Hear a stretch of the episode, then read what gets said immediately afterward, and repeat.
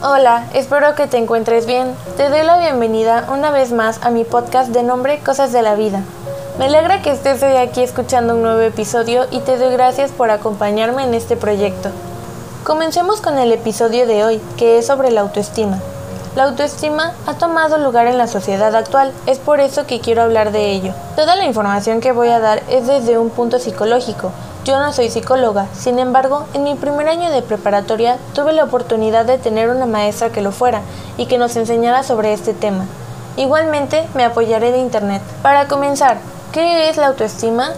La palabra autoestima se define como concepto que tenemos de nuestra valía basado en todos los pensamientos, sentimientos, sensaciones y experiencias que hemos ido recogiendo durante nuestra vida. Los psicólogos la definen de muchas maneras, entre ellas como autoconcepto, capacidad personal y autopercepción. De acuerdo con la Organización Mundial de la Salud, la autoestima juega un papel importante en el desarrollo y mantenimiento del estado de bienestar físico, mental y social que busca el concepto de salud. Una autoestima saludable disminuye considerablemente la probabilidad de padecer situaciones de riesgo, como consumo de sustancias psicoactivas, conductas violentas o sexuales de riesgo. Ahora te presento la escalera de la autoestima, este es un método de recuperación emocional interna conocida como guía de niveles para lograr la recuperación de tu afecto propio.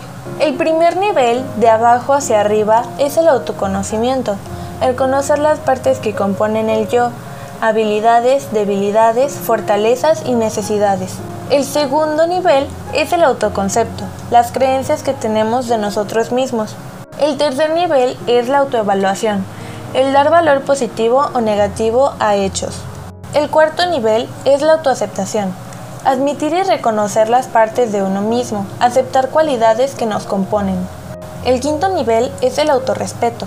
Aceptar y respetar nuestros sentimientos adecuadamente, respetándonos a nosotros mismos y evitando el daño hacia nuestra persona.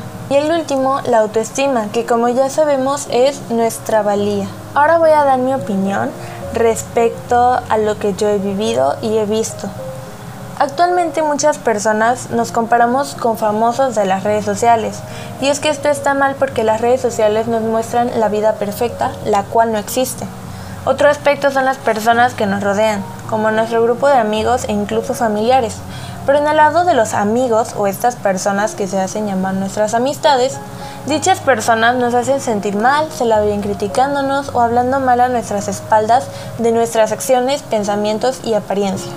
A lo largo del tiempo uno inconscientemente va afectándose y llega a perderse a sí mismo, dejando de hacer, usar o decir cosas por temor a más daño de nuestra autoestima por externos. Quiero compartirte una actividad, un reto, el cual te puede ayudar a mejorar tu autoestima.